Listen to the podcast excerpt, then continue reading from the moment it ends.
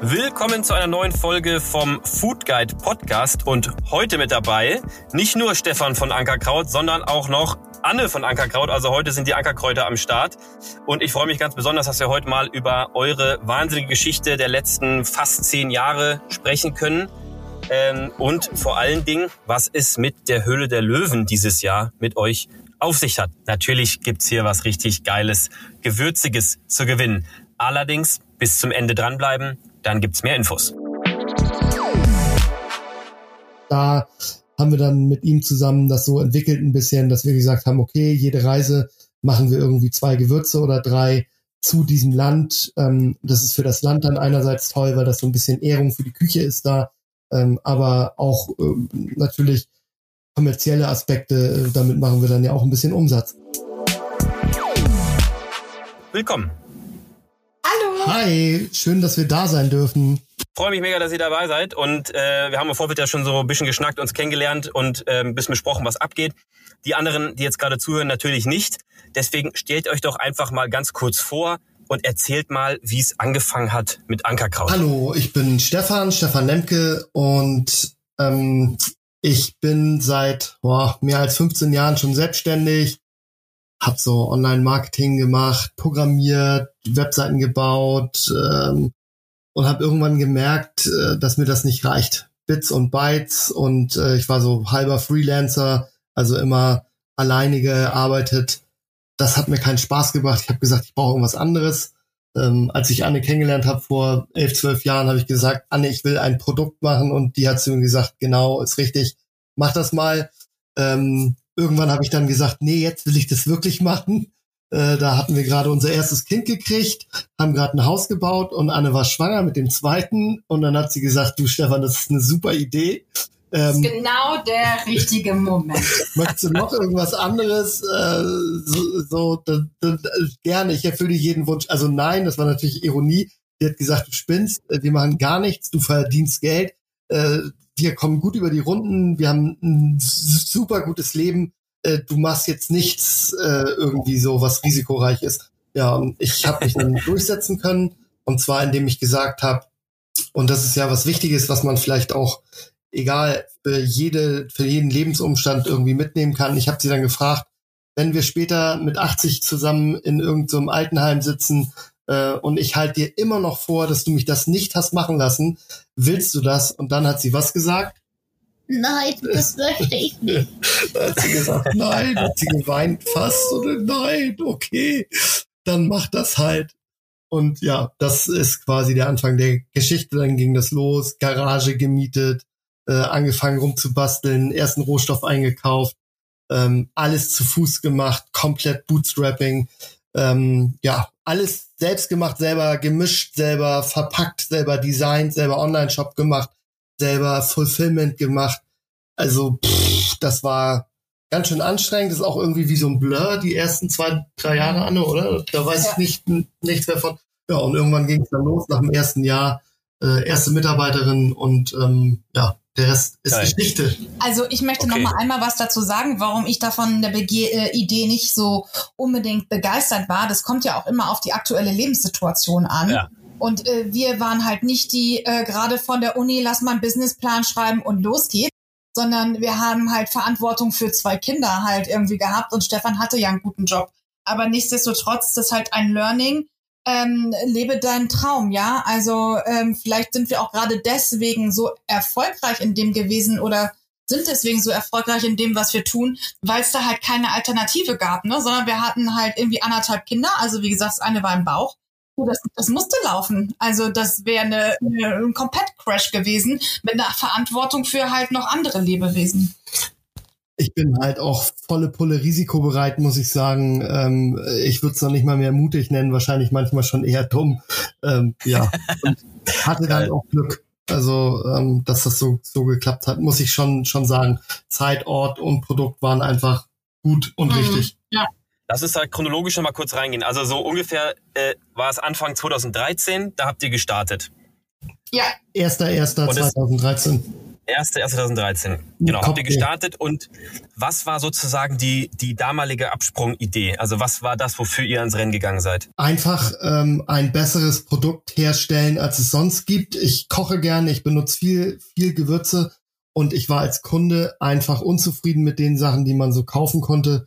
Und ich habe gesagt, ich glaube, ich kann das besser. Ich muss das selber machen, ähm, damit ja weil ich überzeugt davon bin, dass ich das ganz gut kann. Und das Ganze halt auch optisch hübsch verpacken, ne? Also weil Gewürze 2013, also die Schubladen, die sahen ja alle irgendwie grauenvoll aus und deswegen, das war uns schon auch sehr wichtig, dass es optisch halt auch was hermacht. Genau, also für alle, die euch nicht kennen, vielleicht fasst ihr noch mal einmal ganz kurz zusammen in einem Satz oder in wenigen Sätzen, was Ankerkraut ist oder war. Wir machen Gewürze und Gewürzmischungen ohne Zusatzstoffe, ohne Rieselhilfen. Also alles, was da nicht reingehört, ist da auch nicht drin. In einer optisch hübschen Verpackung. Und super lecker. Boah, okay, das war der perfekte Elevator-Pitch hier. äh, okay, dann haben, dann haben wir das schon mal gewusst, damit jetzt nicht einer sagt, okay, okay, Kräuter, Kräuter, Ankerkraut, was, was geht denn jetzt hier ab? Ähm, okay, also wir sind 2013. Ihr habt euch vorgenommen, äh, etwas besser zu machen, was es am Markt schon gibt. Der Gewürzmarkt, der, der ist und war ja wahrscheinlich schon relativ groß, aber ihr habt euch trotzdem risikobereit dazu erklärt, dass man das eigentlich noch ein bisschen geiler machen kann. Und jetzt, wenn man das mal vorspult, äh, ihr habt ja das Unternehmen zum Großteil verkauft äh, vor anderthalb Jahren oder wann das war. Mhm. Äh, also Nicht erfolgreich. Ganz, aber Nicht ganz? Nö, wir haben 51 Prozent noch. Okay, genau, also zum, zu, einem, zu einer fast einer Hälfte verkauft. Das zeigt ja einfach, dass es noch genug Platz sozusagen am Gewürzhimmel gibt. Ja, aber dazu muss man sagen, ganz ehrlich, wir sind da total blauäugig dran gegangen. Also damals war für uns diese Startup-Welt, die existierte halt irgendwie nicht, muss man ganz ehrlich sagen. Wir haben uns mhm. nicht Startup genannt oder irgendwie sowas. Das kam erst im Zuge der Höhle der Löwen. Und wir haben auch niemals ja. gedacht, dass das Ding mal so groß wird, wie es jetzt ist, sondern der Plan war letztendlich, ja, vielleicht haben wir irgendwann mal fünf Kollegen und Kolleginnen und verkaufen im Großraum Hamburg und äh, cool, machen ja. äh, vielleicht so den ein oder anderen Markt noch irgendwie mit. Dass das jetzt so ein wirklich ähm, ja, so, ein, so ein größeres Schiffchen jetzt schon geworden ist mit knapp 200 Mitarbeitern ja. und ähm, guten Umsatz und vor allen Dingen auch sehr guten Gewinn, das hätten wir auch nicht gedacht. 2013 ja. war ja auch, wenn du da äh, 200.000 Euro aufgenommen hast, dann war das ja quasi eine C Series A oder B oder so. Ja. Und heute ist dann ja so Pre-Seed-Bewertung von zwei Millionen Euro, wo du denkst so, absolut. Oh, okay. Hier vielleicht ganz kurz eingehakt, was eine Pre-Seed-Bewertung ist oder generell was Pre-Seed und so weiter ist oder Seed. Es gibt ja ganz viele spannende Fachtermini in dieser ganzen Startup-Sprache und äh, in der Investorensprache. Und wenn man jetzt ein Unternehmen gründet und ähm, Investoren sucht, dann spricht man äh, sozusagen vor der ersten richtig großen Investorenrunde äh, von einer Seed-Runde, die dann vielleicht nur, keine Ahnung, was heißt Anführungsstrichen nur 200, 300, 500, 1000 Euro wert ist. In den USA sind das teilweise aber auch schon Millionen um erstmal so ein bisschen was auszusehen und mal zu gucken, wo es hinführt, bevor man dann eine Series A zum Beispiel Runde macht, wo es dann halt um richtig viel Geld geht. Und wenn die beiden jetzt sagen, wir haben eine zwei Millionen Euro Seed-Bewertung oder Pre-Seed-Bewertung, dann haben sie sozusagen bereits eine recht hohe Unternehmensbewertung, bevor sie überhaupt in diese Seed-Phase gekommen sind. Das soll am Ende einfach nur ausdrücken, Mensch, das ähm, ist auch eigentlich schon ganz gut und ähm, ganz gut bewertet und äh, das Ganze praktisch ohne, dass da jetzt irgendwie schon zwei, drei, vier, fünf Bewertungsrunden, äh, Investorenrunden gelaufen sind, um an eine Bewertung heranzukommen. Die Zeiten waren komplett anders. Ich habe da überhaupt nicht gedacht dran auch. Das äh, kam bei mir gar nicht in den Kopf, dass ich Leute dazu bringe, dass die mir Geld geben, damit ich die beteilige an der Firma. Also das fand gar nicht statt. So. Genau, ihr, du sagtest es ja eben auch gerade schon gebootstrapped, für alle, die den Begriff nicht kennen.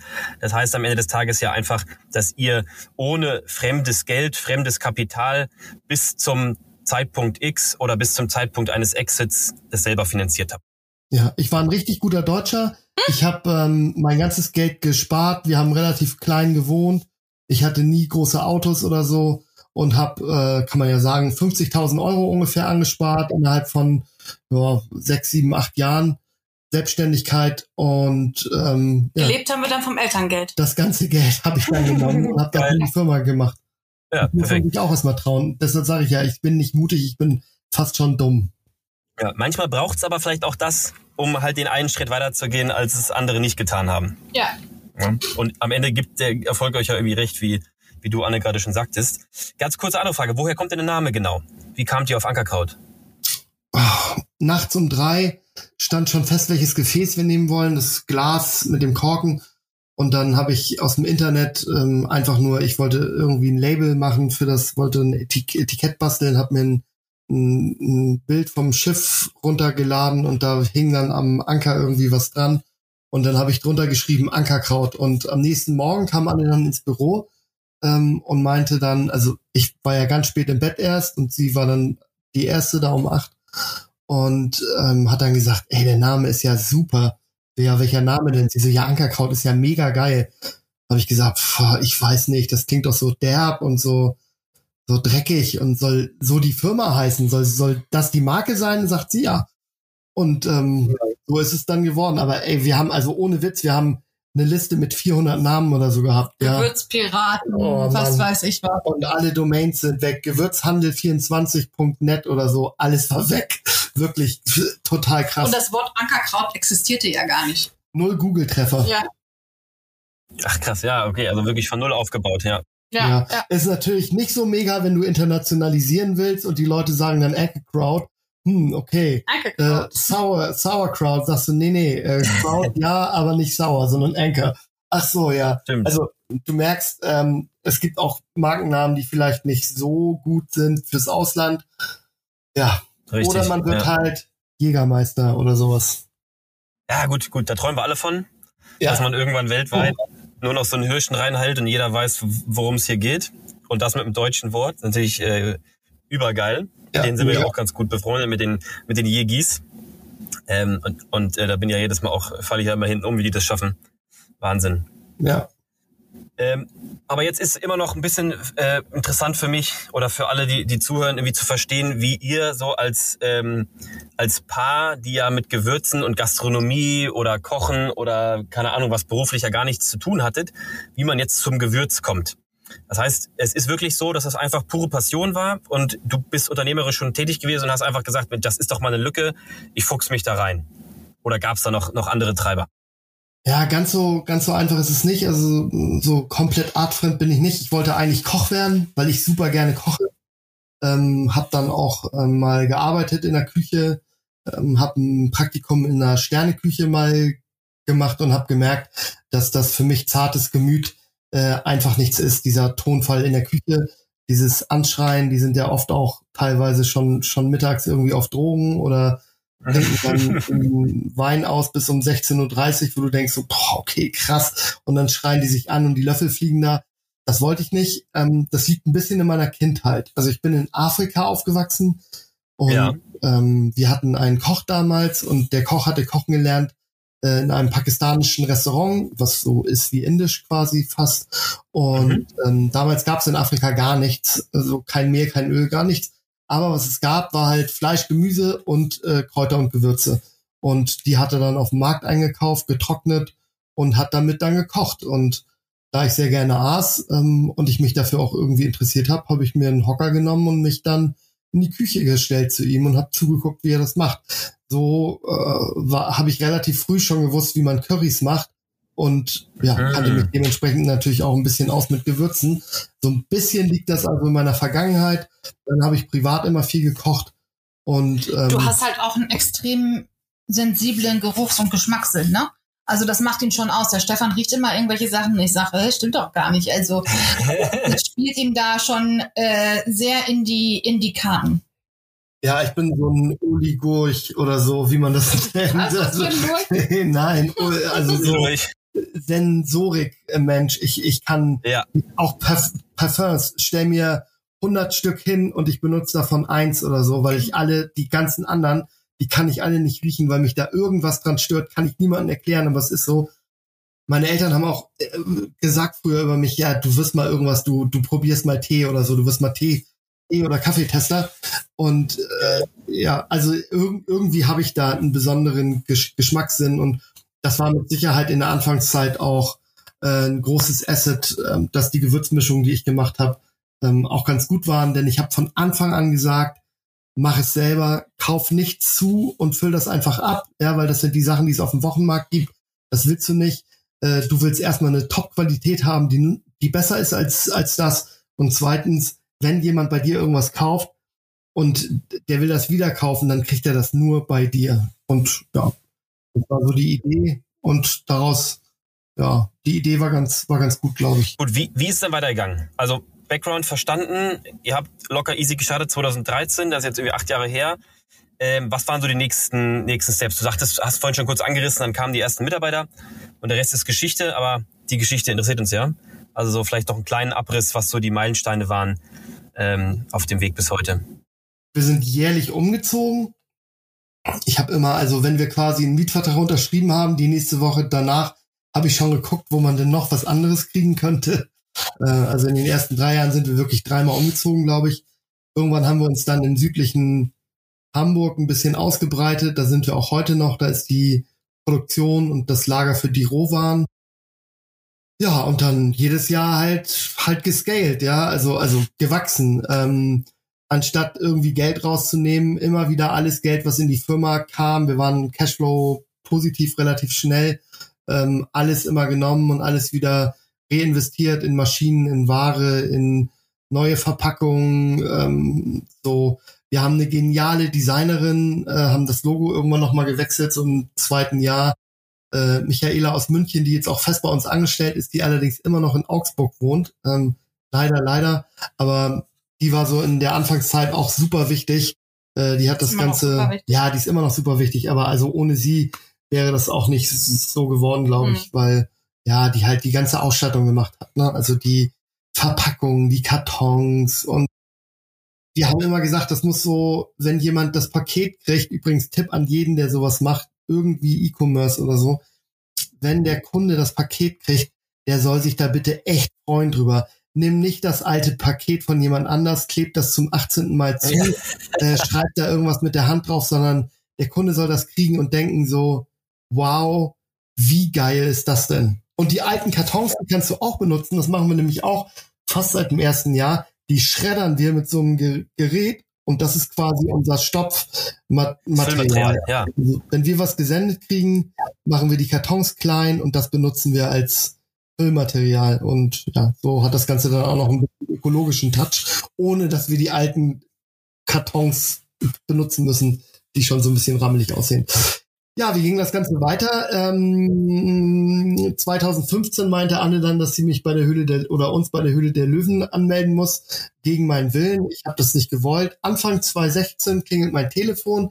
Ja, hier von Sony und so Vox. Wir wollen gerne fragen, äh, ob ihr äh, nicht nicht teilnehmen wollt. Ihr habt euch ja beworben. Hier sage ich, nee, nee, müsst ihr euch äh, ver vertan haben, weil es doch doch Anne Lemke hat sich hier beworben. äh, und dann habe ich gesagt, ah du Miste, ja. Aber Anne, die ähm, äh, Hintergrund im P B PR hat, erzähl mal kurz, Anne. Ähm, ja, genau. Ich war ähm, eigentlich äh, die letzten 15 oder 20 Jahre davor äh, in der Musikindustrie und habe ähm, die letzten zehn Jahre PR und äh, TV und solche Sachen für Scooter gemacht. Und dementsprechend ah, äh, lag das ja. in meiner Natur, mit irgendwelchen Redaktionen Kontakt aufzunehmen und halt auch zu wissen, was das halt für einen Effekt hat. Ja, geil. Okay. So, ja. das ist natürlich ein per Perfect Match. Äh, ja, äh, hat mich dann auch gezwungen, ja, hat mir genau das gesagt, hat gesagt, sag mal, spinnst du? Willst du, dass da irgendwann mal jemand anders steht, der das macht, was wir machen und wir sitzen hier auf dem Sofa und gucken denen dabei zu? gesagt, äh, okay, nee, das möchte ich eigentlich nicht. Und dann hat sie gesagt, ja, dann zieh mal die Socken ein bisschen fester, schneid mal irgendwie die Unterbüchsen ein bisschen zu und äh, halt mal die Luft geht's. an und mach das jetzt mal, ja. So.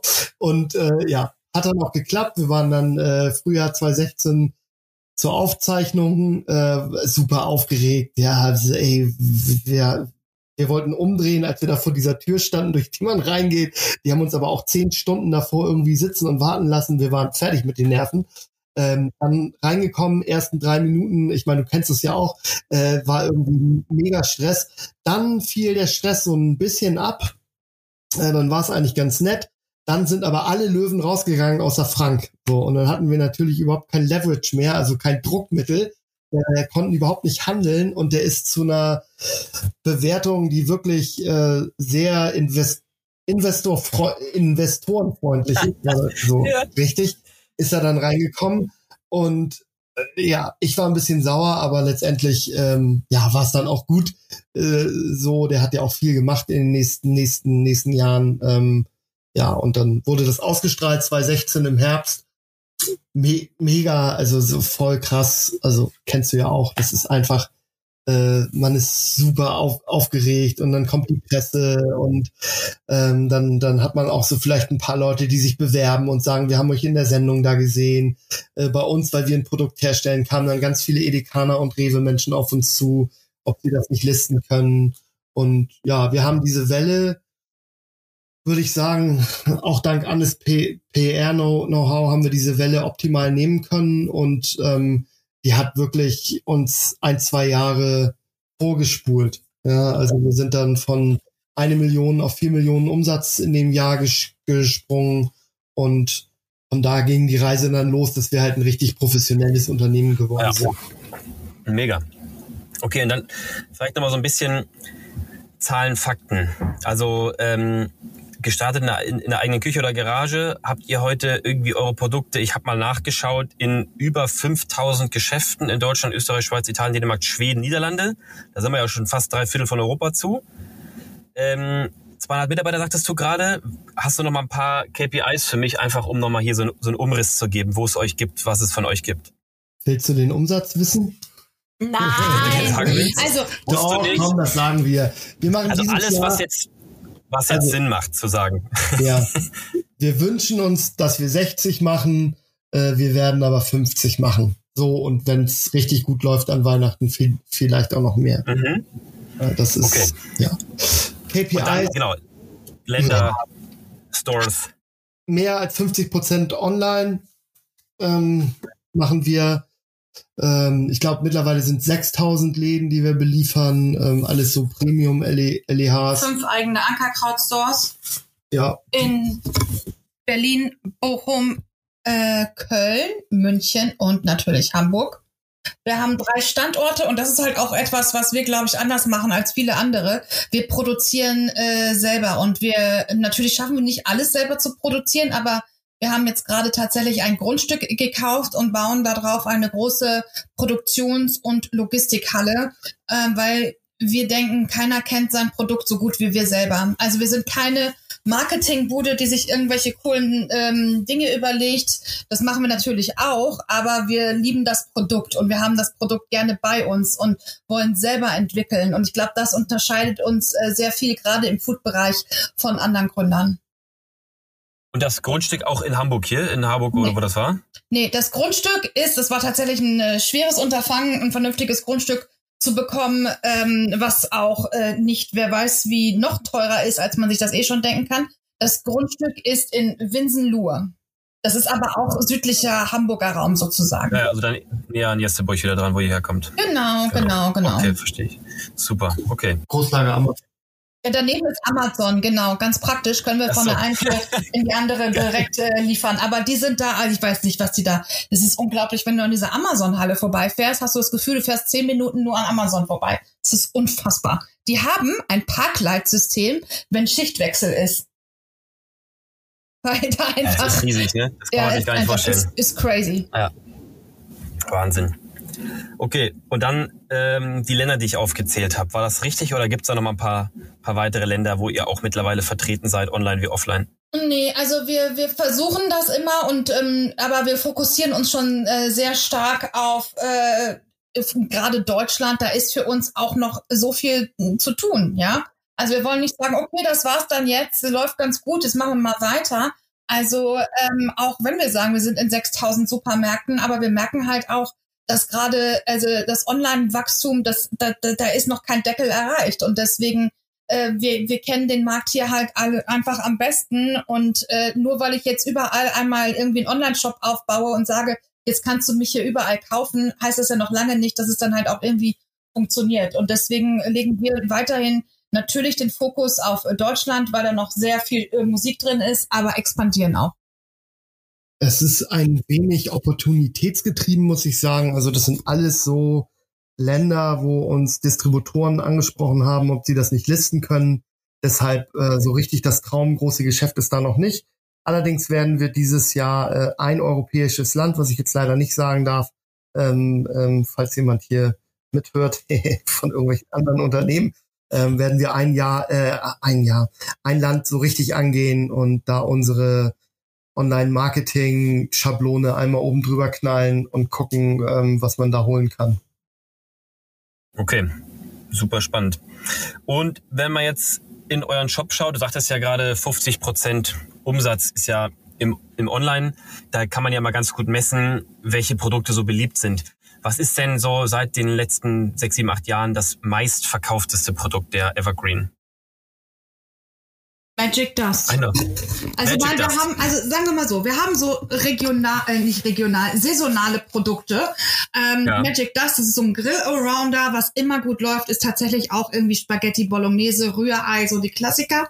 Ähm, jetzt gerade zur Weihnachtszeit geht's halt, also was heißt zur Weihnachtszeit? Ja, bei uns beginnt jetzt die Weihnachtslogistikzeit. Adventskalender ist einfach unfassbar. Ähm, ein Riesenthema bei uns geworden. Und dann haben wir natürlich so Sachen, die ähm, zum Beispiel gebrannte Mandeln gewürzt, das verkaufen wir massiv im November, Dezember, aber im Januar interessiert es halt keinen mehr. Aber das ist halt auch das Coole, wenn du das Produkt quasi selber machst, dann kann man auch schnell auch auf so jahreszeitliche Dinge irgendwie wir reagieren, ne? so ein Spargelgewürz oder was weiß ich was für den Herbst oder so. Also ähm, ja, aber es gibt halt schon so Klassiker und dann gibt, kristallisiert sich aber auch jedes Jahr immer irgendwelche Trendgeschichten raus, ne? was mit Avocado oder Golden Milk. Das äh, kannte vor fünf Jahren noch keiner, dass man da wer weiß was mit seiner Avocado irgendwie machen kann, aber das ist halt jetzt einfach totales Thema. Ähm, was war das verrückteste Produkt, was ihr mal rausgebracht habt oder noch hattet? Ähm, Einhornpups. Geil. Das war, ich weiß gar nicht, war es 2016? Doch, da war Frank schon an Bord. Ich erinnere mich, weil die Server abgestürzt sind. Oh. Da haben wir mitbekommen, dass Ritter Sport eine Einhornschokolade auf den Markt bringt, weil die Kunden das wollten. Die Kunden haben gesagt, äh, Einhornpups oder irgendwie sowas hieß das bei denen auch oder Einhornschokolade. Und dann war das innerhalb von 24 Stunden ausverkauft. Die Leute standen irgendwie drei Kilometer vor dem ähm, Flagship Store in Berlin und wollten diese Schokolade haben. Und dann habe ich gesagt, komm, wir machen mal ein Einhorngewürz. Dann haben mich erstmal alle irgendwie angeguckt, was soll das denn? Und es war dann so ein rosa Einhornzucker, sag ich mal. Es war mit Erdbeerpulver und Zucker und noch, ich glaube, Zitrone und so weiter. Es war wirklich ganz lecker, so ein Topping. Ähm, das haben wir dann sehr, sehr schnell quasi auf den Markt gebracht. Ähm, und äh, das hat tatsächlich, als wir es gelauncht haben, auch unsere Server zum Einsturz gebracht. Und äh, hätten wir nicht gedacht. Aber wir, solche Sachen, wir machen ganz oft so Trendprodukte und die verknüpfen wir aber eigentlich immer mit einem, ähm, wie sagt man, mit einem Charity. Genau, Ch Charities, Charity Swag. Genau, also wir ähm, tun sehr viel Gutes, wie ich finde, und auch ähm, andere Unternehmen, mit denen wir uns unterhalten, die sagen immer, boah, ihr macht ja schon so viele karikative Dinge, das machen wir wirklich seit Anfang an, weil wir uns sehr bewusst darüber sind, dass wir in einer sehr glücklichen Lage sind, dass unser Unternehmen läuft, dass wir gesund sind, dass es uns allen gut geht und ähm, es geht halt äh, leider nicht allen so. Und deswegen machen wir da ganz, ganz viele Sachen und mit dem Einhornpups haben wir äh, viele Kinder, glaube ich, glücklich gemacht. Und wie war jetzt so Corona für euch? Also Lockdown 1 und 2. Onlinehandel ging ja irgendwie nach oben. Konntet ihr also auch davon profitieren? Frage 1 und zweiter Teil der Frage so ein bisschen, wie sich auch das Produktsortiment vielleicht ähm, verändert hat gegenüber vor und nach Corona. Oder nach haben wir noch nicht, aber vielleicht dann vor. Also mit dem Tag des ersten Lockdowns ähm, haben sich unsere Online-Shop-Zahlen fast verdoppelt. Ja, das nahm dann irgendwann auch wieder ab, aber man hat schon gesehen, dass das einen deutlichen Effekt hat, dass die Leute wirklich online einkaufen und wir relevant viele Neukunden dazugewinnen konnten, also viel mehr, als wir bei uns im Businessplan hatten eigentlich. Und wenn wir uns die Kohorten, also die Wiederkäufe aus dieser Käufergruppe jetzt angucken, sehen wir, dass die ähnlich performen wie die Kunden, die wir, die wir auch davor gekriegt haben neu. Das bedeutet also, ähm, wir haben unser Geschäft relevant vergrößern können, ohne ähm, ja, ohne dass wir Marketing, extra Marketing-Ausgaben hatten. Ähm, das ist natürlich ein Geschenk, aber ich denke mal, das geht vielen anderen Online-Unternehmen auch so. Wer diese Welle nicht mitbenutzt hat, ähm, ja, der hat auch irgendwas falsch gemacht. Portfolio-Änderungen gab es eigentlich so gut wie nicht, glaube ich. Nö, die Leute, also wir haben ja so. Nee, weil, weil, ganz, ganz kurz, wenn ich dazwischen grätschen darf, weil das Ganze in, also unsere Werte quasi eins zu eins wiedergegeben hat. Das heißt nicht, äh, wir sind ein Pandemieunternehmen, aber unsere Werte, die wir auch natürlich vorher schon definiert hatten, wofür steht Ankerkraut eigentlich? Und das ist halt genau das. Die Familie kommt wieder zurück an den Tisch gemeinsam und äh, man zelebriert das Essen, ähm, man soll gemeinsam kochen, ähm, gönn dir auch mal was Schönes so, ne? Und auf einmal war da dieser Deckel drauf und alle haben genau das gemacht, weil du ja nicht mehr essen gehen konntest. Ähm, siebenmal die Woche irgendwelche Lieferdienste anrufen, hat auch keiner mehr Lust drauf. Und dementsprechend haben wir uns da eigentlich gar nicht so angepasst, sondern ja, da, das war die wirklich. Die Kunden sind in die Gruppe, in der, der wir schon genau, waren, reingerutscht. Genau, also es hat einfach eins zu eins irgendwie, ja. irgendwie gepasst und keiner hat irgendwie das Gefühl gehabt, also ist, dass wir da irgendwelche Marketinggeschichten jetzt irgendwie draus machen, sondern so ist Ankerkraut und dafür stehen wir und das hat wirklich ganz gut gepasst. Auch wir haben in der, von der Pandemie irgendwo ein bisschen profitiert. Wir haben vieles verloren weil wir nun mal stark in dem Gastronomiesegment unterwegs sind. Wir haben aber auch zumindest eine Sache dazugenommen und das ist Pay Now Eat Later, unsere deutschlandweite Gutscheinplattform für die Gastronomie. Und auch hier nochmal ganz kurz Werbung in eigener Sache. Äh, Weihnachten steht vor der Tür, es ist nicht mehr lange. Und wenn ihr in euren Firmen, Teams etc. noch geile Weihnachtsgeschenke sucht, kommt gerne auf uns zu. Wir bieten nach wie vor an, die Gastronomie zu unterstützen. Deutschlandweit mit weit über 1000 spannenden Gastronomiebetrieben, die alle mit einem Gutschein besuchbar sind. Das Ganze individual wählbar von 10 Euro bis Tausenden von Euro pro Gutschein, was man machen will. Das Ganze auch ausgedruckt, nachhaltig mit einem tollen Logo obendrauf und ähm, einem Gruß individualisiert, wie man es eben haben will. Ähm, ein cooles Weihnachtsgeschenk. Letztes Jahr haben das schon viele Firmen, kleine wie große, in Anspruch genommen. Kommt also gerne auf uns zu, schreibt mich einfach direkt an auf LinkedIn. Das ist im Regelfall der einfachste Weg. Und dann erkläre ich das in Ruhe alles mal. Kostet praktisch nicht mehr, als der Gutschein selber kostet. Denn wir wollen nach wie vor die Gastronomie supporten sind wir da auch wirklich sehr dankbar und wissen, dass es ein großes Privileg ist, dass wir auch in dieser Zeit, dass es uns da halt irgendwie gut ging, weil ganz ehrlich, als der erste Lockdown kam, da haben wir ja alle erstmal die Luft angehalten, was passiert denn jetzt? Ne? Weiß ja kein Mensch. Hätte ja auch sein können, dass man, ähm, dass es genau das Gegenteil irgendwie äh, umschlägt, weil keiner von uns sowas ja schon mal mitgemacht hat. Aber ja, da sind wir sehr, sehr dankbar, dass äh, wir da so gut und positiv rausgegangen sind und auch immer noch gehen. Mega. Nee, also ich habe es auf jeden Fall auch genauso erfahren, auch auf, auf Food Guide jetzt mal geschaut.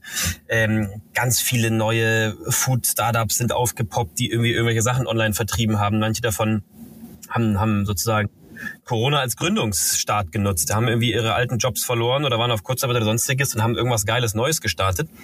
Und Essen war irgendwie äh, ja zentraler denn je.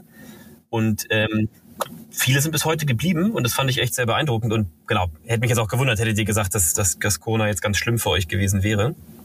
Aber geil. Ähm, so, weiter im Text. Ihr habt ja neben Einhorn Pups und Co. auch, ich sag mal, eher klassische Gewürzmischung und so in der Recherche habe ich so ein bisschen gelesen, dass das äh, auch viel inspiriert ist von Reisen äh, und ihr irgendwie aus Küchen anderer Länder was ähm, was lernt. Was ist denn sozusagen das, was beim typischen Deutschen im Gewürzregal fehlt? Ganz kurz, kurzer Exkurs über die Reisen. So schön. Gerne. Ich war auf dem Weg ins Büro und Anne ruft mich an und sie sagt, Stefan, deine wildesten Träume werden wahr. Ich Jetzt. krieg das dritte Kind. Nein, das war's Nein. nicht. Jens aus Köln hat sich gemeldet und hat gefragt, ob du gerne Fernreisen machst. Und ich, äh, wer ist Jens? So, ja, also Jens aus Köln hat eine Agentur und spricht mit den Tourismusverbänden der einzelnen Länder und ähm, ja, hat dann Reisen auf, aufgesetzt für, für uns und das hat mir so einen Spaß gemacht, weil ich super gerne unterwegs bin und auch gerne in so schnaddeligen Drittweltländern, ähm, um da an der Straße irgendwie mir die Sachen reinzuziehen, die man da essen kann. Ähm, und äh, Jens hat uns in fernen Länder entsandt und das war für mich super. Und da haben wir dann mit ihm zusammen das so entwickelt ein bisschen, dass wir gesagt haben, okay, jede Reise machen wir irgendwie zwei Gewürze oder drei zu diesem Land. Ähm, das ist für das Land dann einerseits toll, weil das so ein bisschen Ehrung für die Küche ist da, ähm, aber auch ähm, natürlich kommerzielle Aspekte, äh, damit machen wir dann ja auch ein bisschen Umsatz und bringen den Geschmack ferner Länder auch noch etwas besser her. Das Ganze dann begleitet von diesen YouTube-Clips. Ähm, ja, war leider auf YouTube waren wir leider nicht so erfolgreich. Äh, das, da, das, das ist so ein Marketingkanal, den wir irgendwie noch nicht so verstanden haben. Ist auch schwierig, so Vloggen. Aber die Gewürze laufen gut und ja, unser Portfolio ist wirklich die ganze Welt. Und ich glaube, das ist auch. Gib mal ein paar Beispiele äh, wo du da warst, was du da für geile Gewürzmischungen mitgebracht hast? Oh, in Namibia war ich, das war die erste Reise, also quasi fast äh, da, wo ich gelebt habe früher. Ja. Ähm, äh, da haben wir gemacht Kata äh, Kapana, das ist so ein, so ein Steak-Gewürz, was ich da auf dem, auf dem krassesten Markt irgendwie, wo sie eine Kuh geschlachtet haben im Sand und das Fell außen so abgezogen haben, dass das auf dem Sand liegt, dass sie das Fleisch von der Kuh auf den Boden schneiden können, ohne dass es dreckig wird. Also Afrika, ne? Das ist so, so richtig krass. Ähm, und da hatten die ein Gewürz, habe ich gefragt, äh, was das ist. Äh, Kapana haben sie dann gesagt und habe ich davon eine Probe irgendwie mitgenommen und habe das so gut nachgebaut, wie ich, wie ich konnte. Ist so ein bisschen krasser, so ein bisschen Minze ist da mit drin, ist ein bisschen scharf.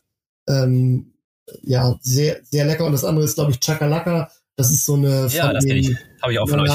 äh, ähm, gebrachte Mischung, die ähnlich wie so ein Curry aus, äh, also wie so ein Masala aus Indien ist. In Indien war ich dann auch. Das war meine anstrengendste Reise. In Indien ist super krass. Die Großstädte ähm, heftig. Anne war in Amerika, hat da äh, Martina Rub, so Barbecue-Sachen. Fried Chicken mhm. und Martina Rub mitgebracht. Wo waren wir noch? Oh, Finnland, Kambodscha. Ähm, Menorca war ich noch. Ähm, Schweden war ich auch. Ost äh, Nordseeküste tatsächlich. Nordseeküste waren wir auch. Okay, dann sag doch mal das Gewürz der Nordseeküste. Ähm, wie, wie heißt das? Ähm, das, das, dieses ah, Fish Rub mit Sanddorn. Nee, ich meine, also Gewürz ja, aber ich meine dieses, den Queller. Also es gibt ja so viele Sachen in der Heimat, die man auch nicht kennt, ja? Und ähm, das war uns halt auch wichtig. So, du musst nicht nach Amerika reisen, sondern es gibt halt auch echt viele cool, coole kulinarische Sachen innerhalb von Deutschland. Und deswegen waren wir an der Nordseeküste und ähm, auf den verschiedenen Inseln und haben uns da verschiedene Sachen angeguckt. Wie machen die das? Ähm, und ähm, unter anderem Queller aus dem Watt gegessen. Das war tatsächlich sehr lecker. Den kann man aber leider nicht trocknen. Habe ich mir auch gerade gefragt, das ist zu wässrig, ne? Ja. Mhm ich glaube, die, äh, der deutsche Kon Konsument, äh, der Geschmack vom deutschen Konsumenten ist auch ein bisschen anders geworden in den letzten 10, 15 Jahren. Der traut sich etwas mehr, der möchte auch gerne Indisch essen, der möchte Thai essen, der mag gerne die, sag ich mal, Le Levante ähm, Kü Küche so aus, äh, was ist das? Ähm, Nordafrika. Israel, Libanon. Ja, und arabischer Raum, Türkei. sowas. Machen wir jetzt also, auch ein Kochbuch. Ja, Levante Küche. Was, Cool. So, jetzt bring mich nicht vom Weg ab. Nein! Und das hat natürlich so, und dann jetzt schließt sich der Kreis wieder äh, unter Co Corona, wo keiner mehr reisen durfte, ähm, war das dann natürlich auch so ein bisschen wenigstens, ich mache den Fernseher an, guck mir ein fremdes Land an und auf dem Teller habe ich dann noch irgendwas, was auch aus diesem fremden Land kommt und äh, dann ist es schon so ein kleines bisschen wie so eine Reise. Dann mache ich noch die Lampe etwas heller und dann habe ich das Gefühl, wenn ich die Augen zumache, dass ich am Strand sitze. Sehr gut, ja. ja tolles, tolles Gefühl, absolut. Ähm, so, jetzt habt ihr ja schon erzählt, ihr macht alles selber, das heißt, ihr kauft wenigste zu. Wie kann ich mir jetzt so einen Prozess vorstellen, dass ihr äh, diese Rohstoffe irgendwo herbekommt, die zusammen mischt, schreddert, klein macht, was auch immer und dann irgendwie abfüllt? Ähm, wie funktioniert so eine Neuentwicklung? Wo kommt das alles her, bis es im Regal steht? Also, ich fange mal vorne an. Ähm, Wilhelmsburg 2013 mhm. ähm, habe ich wirklich, ähm, boah, weiß ich nicht genau, 50 Firmen angeschrieben oder 100. Hab mir von überall Proben geholt, hab die ins Labor geschickt, äh, hab selber geschmeckt, hab vorgemischt, hab ausprobiert und hab dann in diesem ersten Jahr auch gelernt, wie sieht eigentlich ein guter Rohstoff aus, was darf oder muss der kosten ähm, und hab dann so eine Auswahl, so eine Auswahl an, ich sag mal, fünf äh, Importeuren gehabt, die wirklich bestimmte Waren, die ich dann da nur gekauft habe, hatten, die besser waren als bei den anderen. So und das ist so ein bisschen das, wie wir das auch heute noch noch machen. Aber darf ich mal ganz kurz unterbrechen? Ja. Und dann war das so, dann hat der Stefan eine Mischung gemacht, einfach so frei Schnauze, wie er sich überlegt hat, dass es schmeckt. Zum Beispiel Chili con Carne. Dann hat er mich angerufen, ich mit den Babys zu Hause. Anne, ähm, heute gibt es Chili. Ich habe jetzt hier eine Gewürzmischung. Kannst du schon mal so einen Topf aufsetzen? So, dann habe ich angefangen zu kochen ohne Gewürze. Er hatte vier unterschiedliche Mischungen dabei. Wir haben vier Schüsseln gemacht und das, was uns persönlich am besten geschmeckt hat, das haben wir dann genommen. Und das ist auch tatsächlich das, was wie es heute eigentlich auch noch läuft. Wir haben natürlich inzwischen ähm, auch ein Geschmackspanel und professionelles Team dahinter und Ökotrophologen und schieß mich tot. Aber wir sagen immer, und das ist eigentlich gar nicht despektierlich gemeint, wir haben so 0815 Geschmack. Das, was Anne und Stefan schmeckt, das äh, schmeckt meistens den anderen irgendwie auch. Also dass wir sind da halt einfach so sensorisch, was das angeht. Ähm, so der, also nicht sensorisch, aber so der, der Durchschnitt. Und ich glaube, das klappt tatsächlich ganz gut. Also nach wie vor nimmt Stefan jede einzelne Mischung ab. Ja. Okay, also das war der Shortcut. Ganz kurz nochmal zusammengefasst. Rohstoffauswahl muss gut sein. Ja. Ähm, alles selbst verm vermahlen, frisch äh, und dann einfach die Nase, die Augen und den Mund benutzen, ähm, das Probieren, Schmecken und daraus dann das bestmögliche Endprodukt machen. Und da möchte ich auch noch mal eine Sache zu sagen, weil natürlich ist es so, Paprika ist nicht gleich Paprika oder keine Ahnung was, Basilikum. Also es gibt hunderte unterschiedliche äh, Geschmäcker von Paprika und auch Farben und so, ne? Und das heißt nicht, weil Mitbewerber X Paprika benutzt, dass es dann automatisch dasselbe Produkt ist. Ist es halt nicht. Das kann man tatsächlich schmecken. Kann ich mir sehr gut vorstellen. Ja. Teilweise importieren wir die Sachen auch schon selber, was aber natürlich nicht ganz einfach ist. Ähm, da musst du persönliche Beziehungen haben, ist glaube ich immer besser. Ähm, mein großer Traum ist es jetzt, ähm, einen kleinen Gewürzimporteur zu akquirieren. Also wenn das jetzt hier äh, jemand hört, äh, der gerne äh, seine Firma verkaufen möchte, äh, ruft mich an. Und das ist dann das Spannendste, ja. was ich mir für mein, also ich habe die Bucketlist äh, von, also die Bucketlist meines, meines Lebens, da habe ich so relativ gut alles irgendwie abgetickt, was drauf war. Aber ich kaufe eine Firma, ist noch nicht mit dabei. Ähm, das wäre mein, mein großer Traum nochmal. Yes. Äh, also falls einer zuhört, der jemanden kennt, der jemanden kennt, dann gerne mal einfach, äh, ich leite gerne den Kontakt weiter, haut mich an. Wir haben verstanden, ihr bezieht die meisten Rohstoffe von, von Händlern und äh, verarbeitet sie da sozusagen weiter äh, und mischt sie sozusagen frei Schnauze, weil ihr davon ausgeht, dass euer Geschmack sozusagen auch irgendwie die Mitte trifft und das stimmt ja bisher anscheinend auch so. Zumindest wenn ich eure Produkte teste, oder äh, ihr habt auch alles zu Hause voll, dann, äh, dann funktioniert das alles. So. Das ist schön. Klasse. Also man ja. trifft ja nie den Geschmack von allen. Ne? Es gibt sicherlich auch Mischungen, nee. die mir nicht schmecken. Und es gibt auch Mischungen, äh, die, die mir halt einfach überhaupt nicht schmecken, ne? weil da irgendwas drin ist, was ich mag zum Beispiel diese Sachen mit Minze immer alle nicht so gerne, muss ich sagen. So Stefan wiederum mag das total. Ich mag alle Sachen, wo Kaffee irgendwie mit drin ist. Stefan sagt, oh, das ist doch eklig. Also das hat auch wirklich immer mit dem persönlichen Geschmack einfach zu tun. Ja, das ist klar. klar. Das ist, das stimmt, das stimmt. Aber wenn man irgendwie so reinschaut, ich finde irgendwie, da sind innovative Mischungen dabei, die man noch nicht so kennt so ein paar Sachen, die stehen auch schon irgendwie ein, zwei Jahre bei mir im Regal, aber ich freue mich immer wieder, wenn ich gerade was hab, wo man genau das für braucht oder irgendwie auch eine Mischung, denkt, das passt rein so ein paar andere Sachen, wie, wie das dieses fein geriebene Meersalz, das ist bei mir der Dauerbrenner, das so staubig ist eher oder so wie, ja, also feiner als fein. Das, äh, das ist halt ultra geil. Das kann man irgendwie perfekt, wenn man was obendrauf so ein bisschen salzig machen will, auch auf dem Ei oder was auch immer. Auf dem, auf dem Brot richtig geil. Oder natürlich äh, mein, mein anderer Favorite ist der Italien, die italienische Gewürzmischung. Daraus mache ich mein, mein Veggie oder veganes, ähm, äh, äh, wie heißt das? Bolognese. Immer. Das ist da immer wichtiger Bestandteil. Und fairerweise habe ich dann irgendwie, das ist schon fast alle. Und habe dann nochmal so ein bisschen nachgepusht von, von anderen, die ich da so rumstehen hatte zu Hause oder auch im Büro mal was geklaut habe.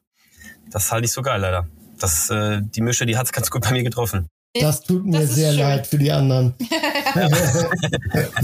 nee, das ist sehr, sehr ausgewogen. Manchmal ist so viel Knobi-lastig, was ja auch cool ist, aber irgendwie dann in dieser einen Wunschvorstellung von mir nicht so gut passt. Ähm, genau. Ja, man muss aufpassen, dass man da nicht zu krass ist, besonders mit Sachen wie Knoblauch und Zimt Zwiebel. oder so, die so mega durchknallen. Da musst du den Inhaltsstoff einfach runternehmen. Ja, eben. Dass es rund wird. Okay, so jetzt haben wir so ein bisschen die Vergangenheit aufgearbeitet und wissen irgendwie, was, was die Deutschen gerne ähm, würzen. Was steht denn in der Zukunft noch so an? Also A, wollt ihr gerne nochmal einen Gewürzimporteur kaufen? Äh, Habe ich verstanden. Aber an was arbeitet ihr sonst so? Was passiert in der nächsten Zeit, in den nächsten Jahren noch bei euch, was man jetzt schon leaken darf, sozusagen? Ja, also Neubau hat Anne ja schon gesagt, das ja. bindet auch etwas Kapazitäten, muss man sagen. Ähm, ja, ich hoffe, dass ich bald wieder reisen kann. Mhm. Das ist so meine, mein Wunsch. Wir erweitern unser Produktportfolio durch neue Segmente, sage ich mal. Sagen wir aber nicht mehr. Oh, ja. Ja, cool. ja, also so rund um Condiments und Würzungen ähm, wird es von uns noch ein paar, paar Neuerungen geben im nächsten, nächsten Jahr. Ähm, sowas dauert dann natürlich auch immer ein bisschen und speziell, wenn man das nicht selber abfüllt, was dann bei diesem Produkt der Fall sein, sein wird. Also Expansion, äh, Expansion in Deutschland ist bei uns immer noch Thema, weil wir äh, jedes Jahr im Durchschnitt jetzt irgendwie 50 Prozent gewachsen sind. Ähm, das ist einfach, also wie, wieso sollten wir uns jetzt auf den Nachbarmarkt irgendwie äh, voll, ja, konzentrieren, ja. wenn die Musik einfach hier spielt und wir wissen, dass das, äh, dass hier jeden jeden zweiten Tag irgendwie der Umsatz mehr wird. Das wäre ja Quatsch. Ne? Deshalb also Fokus auf Deutschland immer noch ähm, äh, hier der Gewürzmarkt in Deutschland ist ungefähr eine Milliarde groß. Äh, dementsprechend ist da noch jede Menge äh, Musik. Musik ne? Wir sind jetzt bei fünf bis sechs Prozent von, von diesem Markt. Das ist ja eigentlich noch nicht viel. Das ist immer noch ein Nischen, Nischen, Nischenplayer. Also da können wir noch ein bisschen was schaffen hier. Okay. Und das Allerwichtigste haben wir noch gar nicht besprochen. Ihr werdet ja demnächst äh, Teil der Investorenjury bei Die Hülle der Löwen. Das ist ja irgendwie wahrscheinlich auch was Spannendes für die Zukunft, oder? Eieiei. ja, das war sehr spannend. Ähm, äh, das Reinkommen, ich weiß nicht, falls jemand die Sendung sieht, äh, 27.09.20.15 Uhr auf Vox. äh, mal ein bisschen Werbung machen hier. Ähm, falls jemand die Sendung sieht, die erste Minute, wo wir so reinkommen, fand ich persönlich ein bisschen doof. Da war so, ja, hallo, macht mal Platz, wir wollen uns gerne hin, hinsetzen. Aber ähm, als wir dann einmal da waren, sind wir schon relativ aufgetaut äh, und es gab auch den einen oder anderen Grabenkampf da. Also ähm, richtig schlecht geschlagen haben wir uns nicht an, oder? Genau, aber mehr sagen wir dazu nicht. Aha, ich darf. Die PR-Beraterin hat gerade schon ihren Blick zu mir gemacht und so ein bisschen die Augen zu, als wenn sie sagt so, nein, nicht zu viel. Aber erzählen. es war eine richtig super coole Erfahrung, hat super viel Spaß gemacht. Ähm, ja, Mehr sagen wir jetzt aber auch nicht an, oder? Nee. Nein. Spannend also, ist eher nur, wie, wie kam es dazu? Das ist irgendwie, ich will gar nicht wissen, was da passiert ist, sondern das gucken wir uns selber an, sondern äh, wie, was war der Hintergrund? Wie, wie, wie, wie kam es denn dazu überhaupt? Also sagen wir es mal so, ähm, durch meine PR-Vergangenheit weiß ich oder also auch weil es mir halt auch einfach sehr am Herzen liegt, dass das dass das, wir haben die ganzen Jahre einfach Kontakt gehalten zur Redaktion. Immer wieder gesagt, wie geht's euch? Was macht ihr so? Wir hatten, glaube ich, auch drei Recaps, also so Rückblicke, was ist bei Ankerkraut passiert. Ich glaube, weiß gar nicht, ob es schon mal eine Firma gab, bei denen die dreimal zu Besuch waren, weil es halt auch mal irgendwelche Geschichten zu erzählen gab. Und ähm, wir, das, das ist, also ich glaube, wir sind ein, ein, ein wichtiger Teil auch in der Geschichte der Höhle der Löwen, weil ja, es gibt jetzt irgendwie zehn Staffeln und pro Staffel, keine Ahnung, acht Ausstrahlungstermine und entsprechend viele Pitches. Aber wie viele Firmen kennt man denn tatsächlich, ne, die langfristig auch wirklich irgendwie Erfolg hatten und immer noch auf dem Radar sind? Und da muss man auch tatsächlich sehr viel für tun. Und das haben wir, oder in dem Fall war ich das dann getan, Kontakte gehalten, gesprochen und dann ist diese Idee gekommen. Und zwar schon so vor sehr vielen Jahren. Und ich habe sehr, sehr, sehr lange dafür gekämpft. Und jetzt in der Jubiläumsstaffel ist es soweit.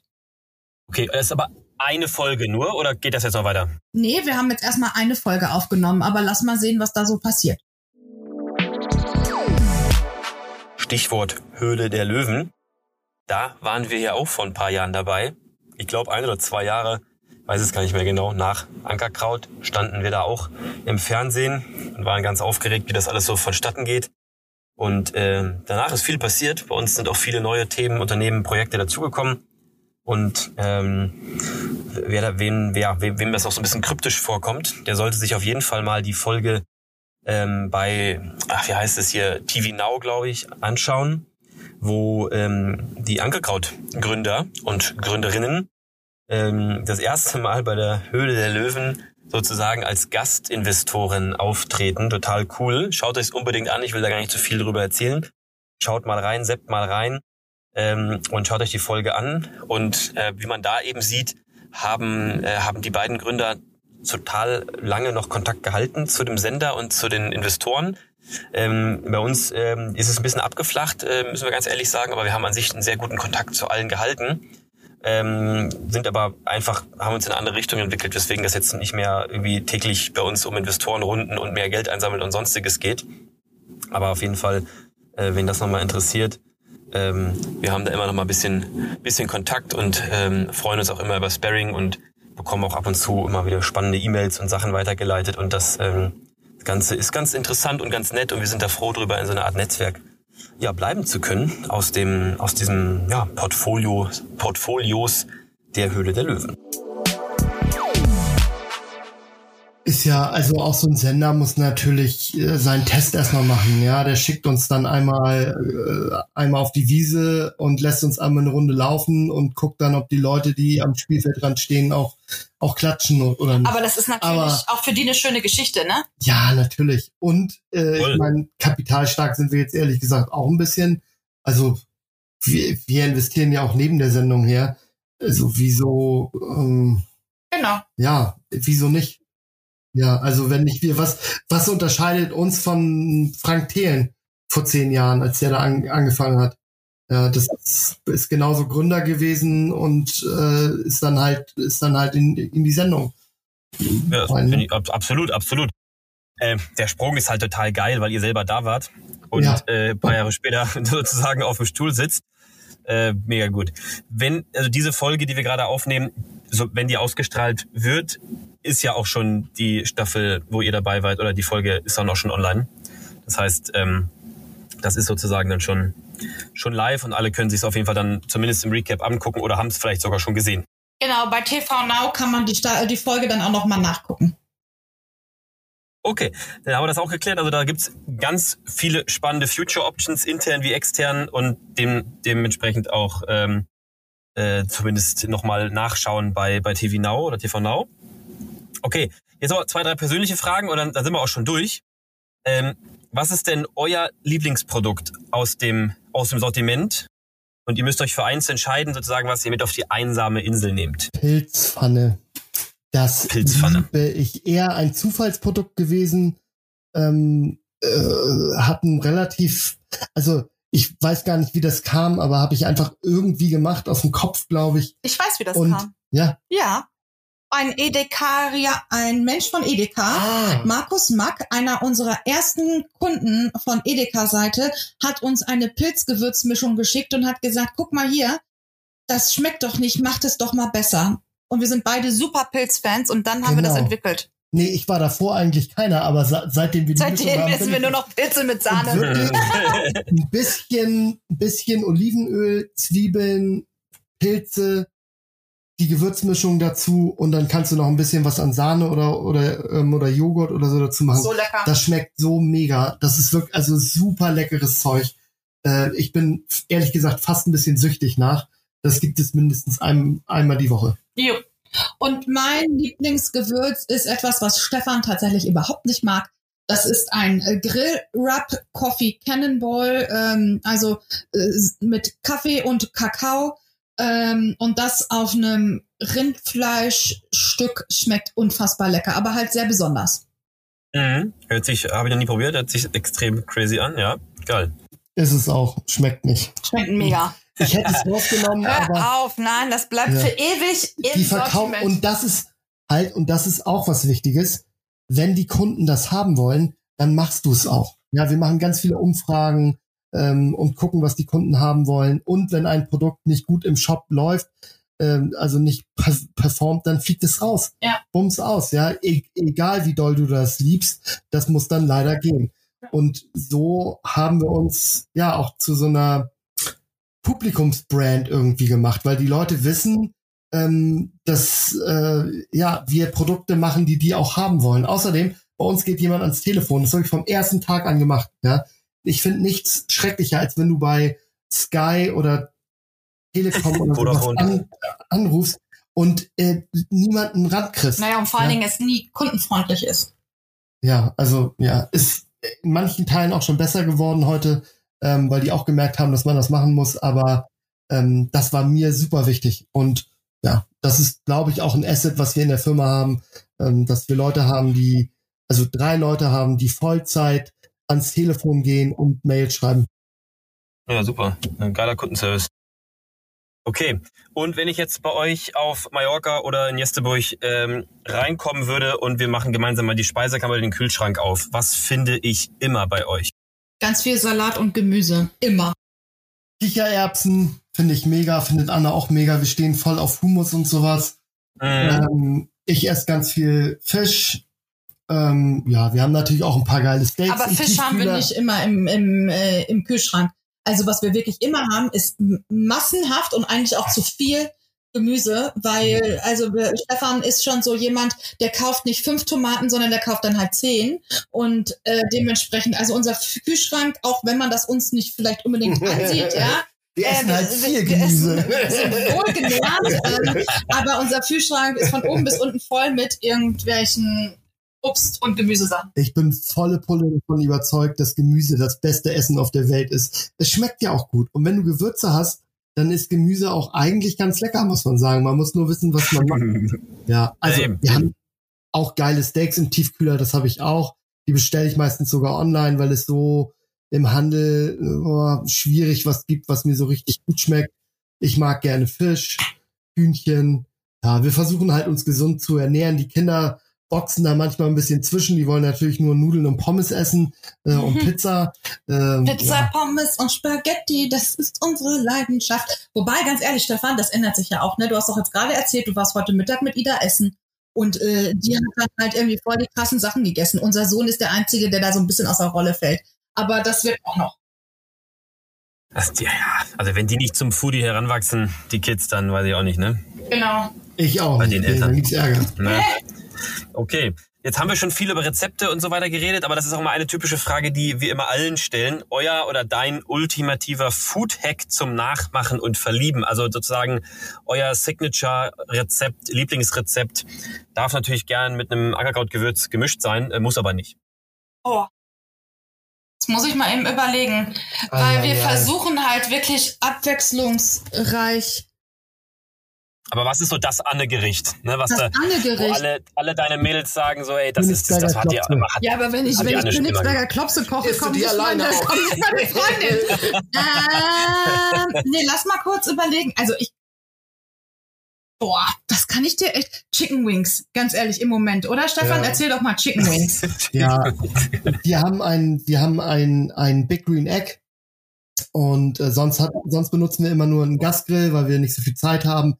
Schnell ankochen und gut, gut ist. Jetzt haben wir etwas mehr Zeit und ich habe ein Big Green Egg stehen hier und wenn du indirekt Chicken Wings hochziehst mit einem geilen Rub drauf, 30 Minuten lang bei 200 Grad hochziehst, dann direkt noch mal ein bisschen übergrillst, die sind so geil außen knusprig und und lecker und innen super super saftig. Ja. Also das gibt's bei uns im Moment zwei dreimal die Woche Chicken Wings.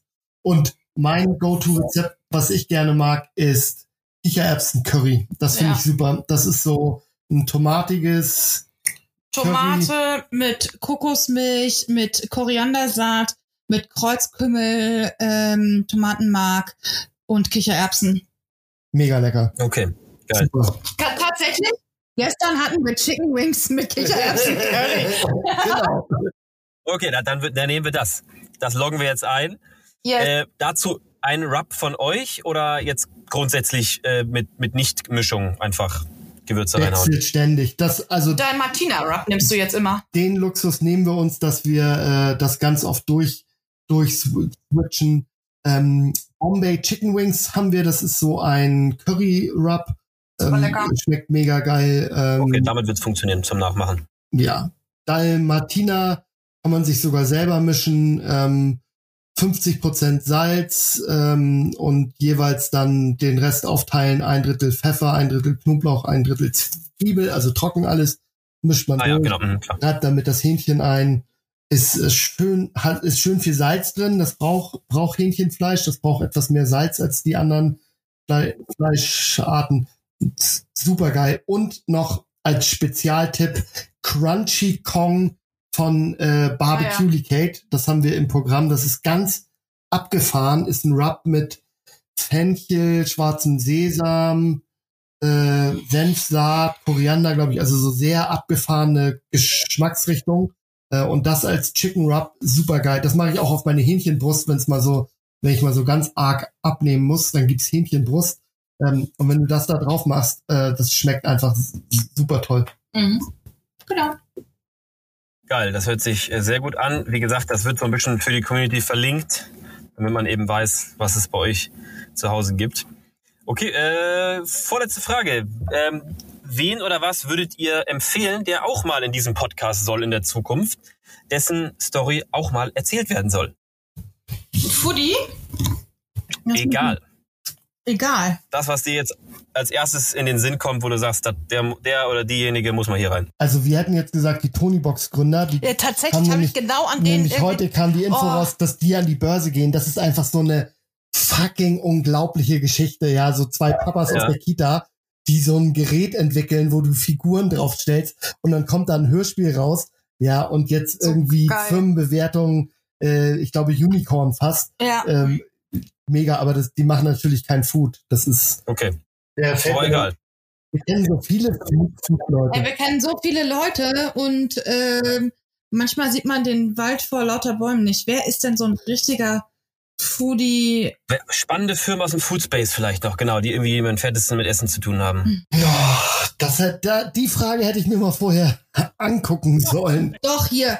Ähm, was ich ist auch super doll gehypt, aber echt richtig gut gemacht. Cookie Brothers, ähm, die machen dieses äh, Omochi-Eis. Kennst du das?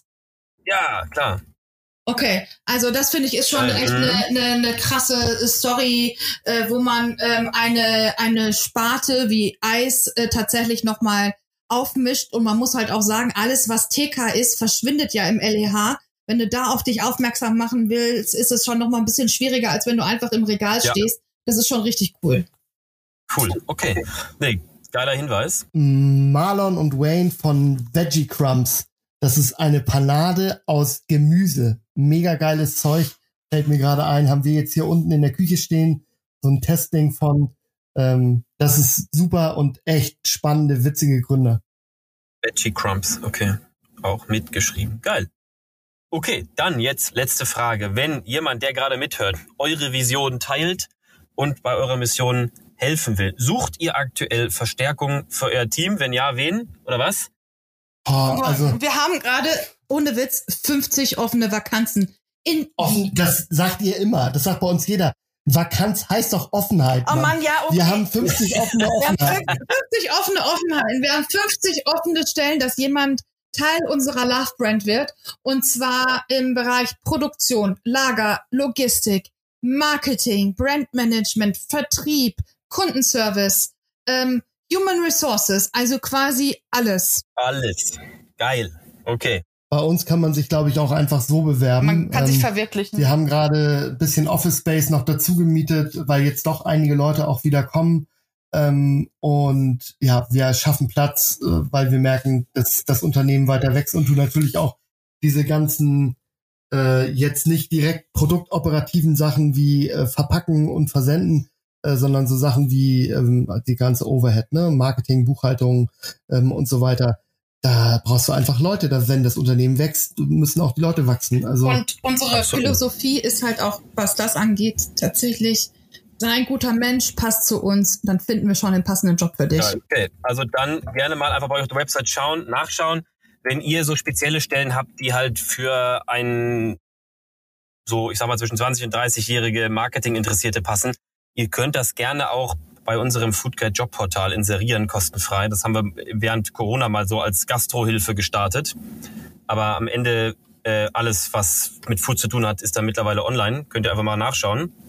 Und, und cool. das Super posten wir regelmäßig auf Instagram bei uns. Also jetzt im Podcast natürlich geil, geht's auch online. Ähm, und auf Instagram kriegt das dann nochmal einen zweiten Push. Also könnt ihr gerne mal weiterleiten äh, an HR und die sollen das dann gerne machen. Cool. Genau. Cool, Dankeschön. Okay, dann äh, sind wir soweit durch und ich bedanke mich ganz recht herzlich. War ein ganz, äh, ganz geiles Gespräch, hat richtig Spaß gemacht. Wir haben jetzt auch echt, echt lange gesprochen, wieder ganz viel dazugelernt und ja, freue mich auf die Ausstrahlung bald. Vielen Dank, dass wir dabei sein durften. Vielen, vielen Dank. War sehr schön. Also, bis bald dann. Ciao. Tschüss. Tschüss. Vielen Dank fürs Zuhören wieder. Das war eine richtig geile Folge. Es hat mir wahnsinnig viel Spaß gemacht. Wir haben auch deutlich überzogen. Stefan und Anne sagten am Ende noch so, Malte, ey, Digga, wir müssen jetzt echt los. Wir sind zum Essen verabredet und haben irgendwie noch drei Minuten, um da anzukommen. Ähm, lass mal, lass mal Gas geben, weil wir uns ein bisschen verschnackt haben. Aber in der einen Minute, die wir danach noch hatten, ähm, haben die beiden mir glücklicherweise auch bestätigt, dass ihnen es auch wahnsinnig viel Spaß gemacht hat. Also dementsprechend vielen Dank fürs Dabeibleiben ähm, oder dranbleiben. Wie gesagt, Gewinnspiel gibt's wieder und zwar verlosen wir eine gemischte Gewürzbox mit den geilsten Gewürzen aus dem Geschmackssortiment von Anne und Stefan. Also ein bunter Mix, wo für jeden was dabei ist, vielleicht auch ein paar verrücktere Sorten, damit ihr mal das Ganze testen könnt. Das Ganze sollte auf jeden Fall für ein paar Monate reichen, also wird eine große Portion. Und was ihr dafür tun müsst, ist super simpel, einfach diesen Podcast folgen bei Spotify, iTunes oder sonst wo auf diesen Folgen-Button klicken. Gerne, danke.